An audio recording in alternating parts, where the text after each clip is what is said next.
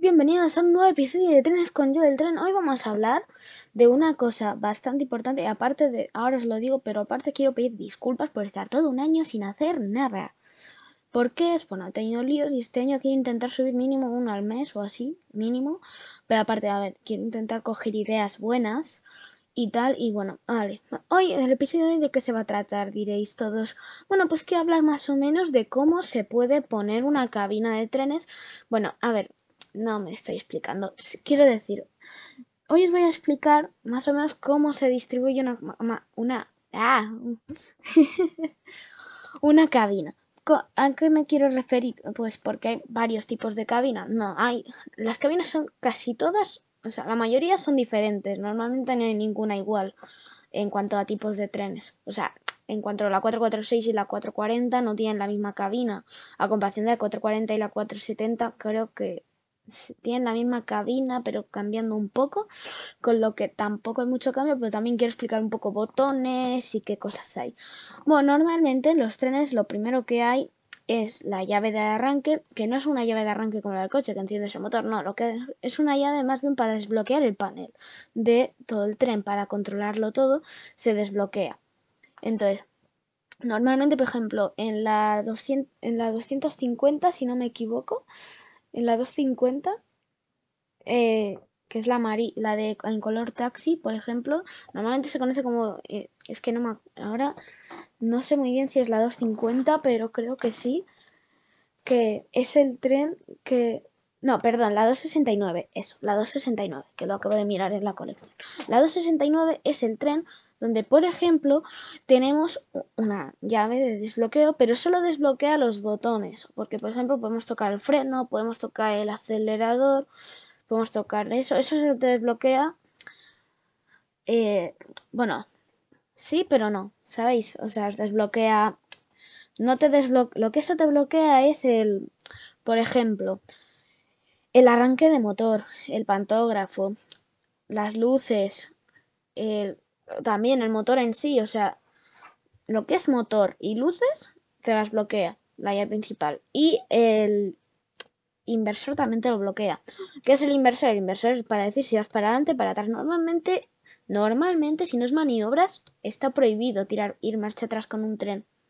Tendrías que cambiar de cabina a no ser que sea un monoplaza, porque normalmente los trenes de carga que son monoplazas sí que tienen permitido ir marcha atrás y sobre todo para los trenes en maniobras también. Bueno, luego, ¿qué tenemos? Tenemos el regulador. ¿Y por qué lo explico así? Porque hay dos tipos generales de cabina, en, por decirlo así. Hay los, la cabina que tiene el regulador, que sería solo acelerador, con freno, o cabina que tiene solo regulador que es acelerar y freno, pero no es un solo freno. En el segundo tipo de cabina que os he dicho, ahí normalmente está el freno independiente, también hay, también hay otro freno, pero normalmente en esa cabina solo tienes el tienes el freno automático, que es el freno que se usa siempre, o el freno de servicio, como hay varios tipos de nombre para llamarlo, está en el mismo regulador que el para acelerar. ¿Vale? Y luego tenemos el, el botón más importante de toda la cabina, que es el freno de emergencia, porque si tenemos una emergencia o el tren no va bien, lo pulsamos y automáticamente se activan todos los frenos y ya está. El freno independiente, vamos a hablar ahora del freno independiente, que es uno de los frenos que a veces hay gente que se lía bastante. ¿Qué es un freno independiente? El freno independiente se usa más en mercancías. ¿Por qué quiere decir esto? Porque el freno independiente es solo el freno de la locomotora. Normalmente en los, en los otros tipos de trenes tienen, usan el freno automático porque frena todos los vagones, a no ser que, por lo que sea, que normalmente no pasa, y hay, no sé, todos los trenes no lo tienen, pero por ejemplo, el IC1, que es un tren alemán, sí que puedes llevar solo lo que es el trozo de la cabina y todos los vagones dejarlos ahí, porque lleva el motor ahí, lo puedes conducir así, pero tiene unas restricciones, no puedes ir como quieras, tiene restricciones y así. Pero entonces, en ese caso, el S30, sí, ahí sí que se usa el freno independiente, normalmente no se usan esos tipos de trenes. Por ejemplo, en el de mercancía sí se usa, cuando vas solo con la de mercancía, normalmente usas el freno independiente porque es más, en cuanto a comodidad y tal, es mejor, por el, eh, por el hecho de que solo frenas el tren, porque con el freno automático, el freno automático tarda en cargar los frenos. pero el freno independiente solo es el freno de la locomotora con lo que no tiene, no, no está, no está diseñado para parar mucho, mucho peso. Está diseñado para parar el peso de la locomotora y algo más. Y entonces normalmente solo, frena, normalmente solo frena la locomotora. No nos liemos. ¿Vale? Y bueno, freno independiente, si lo usas con vagones, lo que puedes hacer es llegártelo a cargar. No nada más grave. O cargarte incluso el motor. Pero normalmente el motor no tiene que ver, depende, los, depende del tren. Luego también tenemos el freno eléctrico, que normalmente es. Es que el freno automático tiene muchos nombres. Freno eléctrico, freno automático. Pero es que hay frenos automáticos que no son, que no son eléctricos. Por eso quería recalcar eso, porque hay tres alemanes que tienen freno freno normal, el automático y el freno eléctrico. Por ejemplo, a ver si puedo dar un ejemplo de esto. Eh, la... A ver, el IC3 que lleva dos frenos, lleva el eléctrico y otro, si no me equivoco, el, IC, el IC3. Si no, ya en otro podcast os diré si me equivoco o no. Pero normalmente llevan dos palancas y una es el freno eléctrico y el otro freno que normalmente se usan a la vez. Ya os confirmaré si es el IC3. Si no, ya os lo diré en otro episodio. Si no me equivoco es el IC3. Os lo si no, os lo confirmaré en la descripción. ¿Vale? Entonces, luego otra cosa que también puede llegar que también pueden... Normalmente los trenes también tienen la luz de cabina. Normalmente no, siempre tienen la luz de cabina, pero hay otra luz del, que está dentro de la cabina que normal, que hay trenes que no la llevan y trenes que sí la llevan. ¿A qué luz me refiero? A la luz de pupitre. La, la luz de cabina viene del techo, pero la luz de pupitre, lo que es de pupitre, perdón, viene normalmente porque desde donde están las pantallas o más bien desde delante del pupitre un poquito arriba, te lo ponen para que venga la luz y solo te alumbre el pupitre. Luego, a ver, otras cosas importantes, las pantallas. A ver, las pantallas no son cosa tampoco muy importante, depende el qué, pero depende el tren, ¿eh? Pero normalmente, por ejemplo, en la 446 hay dos pantallas. ¿Qué dos pantallas hay? La del SIFA, que la tienes delante. Ahí, la del SIFA. Perdón. la del ASFA, que la tienes delante y a la derecha la pantalla donde te salen los errores. En, er, errores, ¿a qué quiero decir? Errores en, en plan, tiene las puertas abiertas. Eh, tiene las puertas abiertas eh, y otros tipos de errores que hay que normalmente eso, yo eso solo he visto en la 446 y es eso y luego desde ahí puedes controlar en la 446 la megafonía y más cosas. Luego tenemos la del ASFA y bueno, el ASFA es un sistema de seguridad, pero el ASFA es un sistema de seguridad que tiene una pantalla solo para el ASFA porque tiene, porque bueno, si conocéis lo que es el ASFA, el ASFA digital, porque antes había el analógico que entonces va a lo otro, pero el ASFA digital normalmente, lo, normalmente, el ASFA digital lo que es, que, qué manía tengo de decir normalmente, el ASFA digital lo que tiene es te dice que semáforo es el próximo. Y, va conectado a las eurobalizas de la vía. Bueno, eurobalizas, las balizas. porque si digo eurobalizas, entonces me empezaréis a saltar que no, que solo Europa no, porque también hay balizas en otros, en otros países. Entonces, la baliza, entonces va conectado a la baliza. Cuando pasa por la baliza, la baliza da la información al tren y entonces ahí ya vemos lo que podemos ver ah, entonces el ASFA reconoce si hay un semáforo, si el próximo semáforo está en verde, está en rojo, está en amarillo, está en verde y amarillo. Y luego, te, eh, luego la velocidad de la vía, porque claro, el regulador te, la, te puede decir que no puedes ir a la velocidad esta, sino a otra velocidad.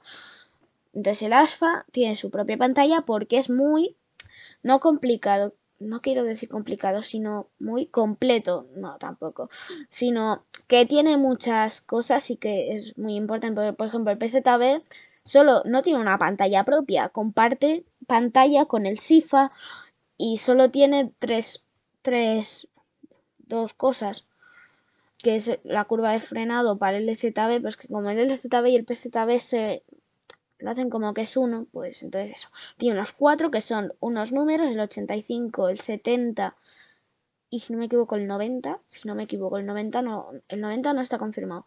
Y luego tiene la G roja que es eh, de frenado y freno de emergencia. Cuidado, porque eso depende. Y luego, luego está la del SIFA, que el SIFA es normalmente blanca o amarilla, depende del tren, con una S o con el propio nombre de SIFA. Que el SIFA sería el hombre muerto en España, porque en España está el hombre muerto, pero en Alemania es el SIFA. Claro, es que yo no sé qué tren sois especializados vosotros o que os gusten a vosotros. A mí me gustan los alemanes y los españoles tampoco tanto, pero sí que me gustan, pero no, pero prefiero alemanes en cuanto a variedad de trenes de pasajeros. Bueno, o sea, que hay muchos trenes de pasajeros españoles. Bueno, no, que para mi gusto mis trenes favoritos son los alemanes. No, no voy a decir más, porque los trenes españoles me, gustan, pero prefiero, no sé, me gustan más los alemanes. Luego, a ver, ¿qué más botones podríamos decir? Bueno, luego están las luces, que ya hemos dicho. Eh, luego, detrás, normalmente, normalmente, ahora no, no, normalmente en las cabinas, detrás, tenemos los botones de seguridad, mm, eh, de, arranque, eh, de, la luz, o sea, la luz en general, el cuadro de luces eh, y más y más cosas que son más para el motor en sí, que son motor puro y puro, motor puro y duro. A, comparación de que hay tres que no tienen casi nada atrás, que solo tienen el, el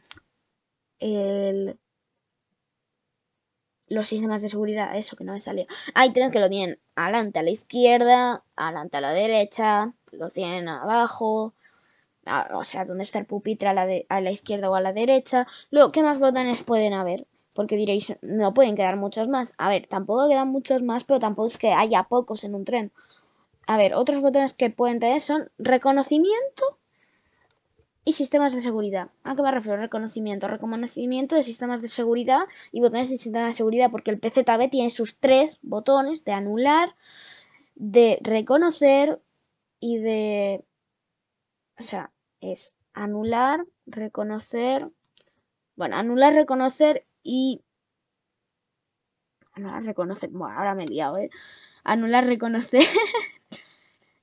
y bueno, ya os diré cuál es el otro en un vídeo de, del PZB, ahí en un vídeo, en un podcast del PZB que quiero hacer también, o sea, en un episodio siguiente. Bueno, eh, luego, ¿qué más botones hay? Limpia palabrisas, muy importante, cuando llueve, ¿qué hacemos? ¿No vemos nada o, nos, o qué? Entonces también hay el limpia parabrisas. Y bueno, muchos más botones que yo sepa, tampoco nos quedan muchos más que pueda haber y que yo no sepa. Eh, por ejemplo, ¿qué más botones? Ah, sí, me dejaba uno que para algunas personas es muy importante en los trenes, pero que no se usa tanto. La, em, ¿Cómo se llama? La bocina. Por, te lo estoy diciendo así, la bocina. Pitar, como lo llames tú en tu país, o como lo llames tú, porque yo, hay gente que dice que es pitar, hay gente que dice que es hacer un bocinazo. Tiene diferentes nombres. Yo le llamo pitar de toda la vida y le llamo yo pitar y a veces le llamo bocina, pero es que para mí bocina es más eso de, de lo que ya lo del sonidito cuando se tocan la nariz los payasos que hace el pipi, el. Eh, bueno, ya me entendéis. Si, si sabéis, bueno, no sé cómo es el sonidito, pero es un pipi o algo así. Algo. Para mí la bocina más eso, porque en los trenes es diferente. Pero entonces la bocina. Eh, la bocina normalmente llevan dos, la aguda y la fuerte. ¿Por qué llevan dos? Por el simple hecho de que depende de la situación, pues pones una o pones otra. O haces pu. Ha sido, ese sonido lo he hecho yo, o sea, es un ejemplo. Normalmente aquí en los españoles, que yo sepa, uno es como un silbato y el otro es más tipo camión. En la 446 es así. a ver, yo lo digo por cómo reconozco el sonido. Y luego Depende del tren, porque hay un tren en que sí, la 374 cuartos em, de, de Inglaterra em, tiene el botón del silbato. Perdón por... No sé muy bien si se ha oído, pero ha habido un sonido raro, perdón. Ha sido que se me ha caído una cosa. Em, vale, entonces eso. La ESA tiene alto, bajo y silbato, pero silbato por otra parte, en otro sitio completamente diferente. Porque normalmente depende del tren, depende del tren, porque la 446 tiene dos botones, alto y bajo, pero por ejemplo la, que os acabo de decir, esta no, la 446 no, la otra, tiene una palanca. Y en Alemania se usa más la palanca. Y en Inglaterra también. Y en Estados Unidos también. España somos rarísimos. Pues no, porque también hay trenes en, Inglaterra, hay en Alemania que, que usan esto. Y en Inglaterra también. En Estados Unidos, a comparación de aquí, tienen, tienen una cosa que se, que se llama campana. ¿Qué es la campana? Pues en Estados Unidos, normalmente por los pasos a nivel se ha de pitar.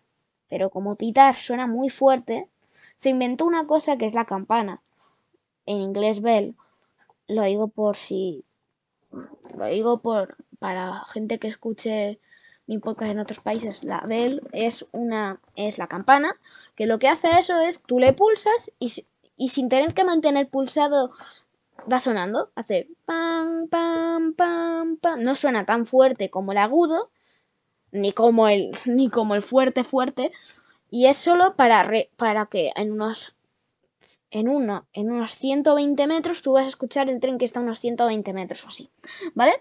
Bueno, ya no me queda casi nada más que decir. Espero que os haya gustado mi podcast. Por favor, seguidme en Spotify y, darle un seguido en Spotify. Y muchas gracias por escuchar. Esto ha sido Tres con yo el tren. ¡Adiós!